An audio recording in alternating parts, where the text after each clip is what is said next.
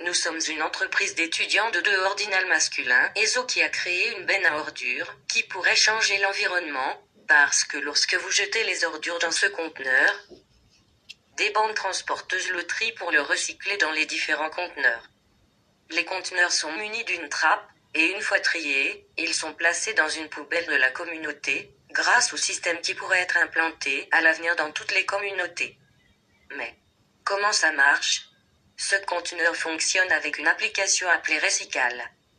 Une application qui vous donne des points chaque fois que vous recyclez du papier, des plastiques ou d'autres choses, selon leur taille et leur type. Lorsque vous avez X nombre de points, l'application vous fait des réductions ou vous donne certains produits dans les magasins partenaires.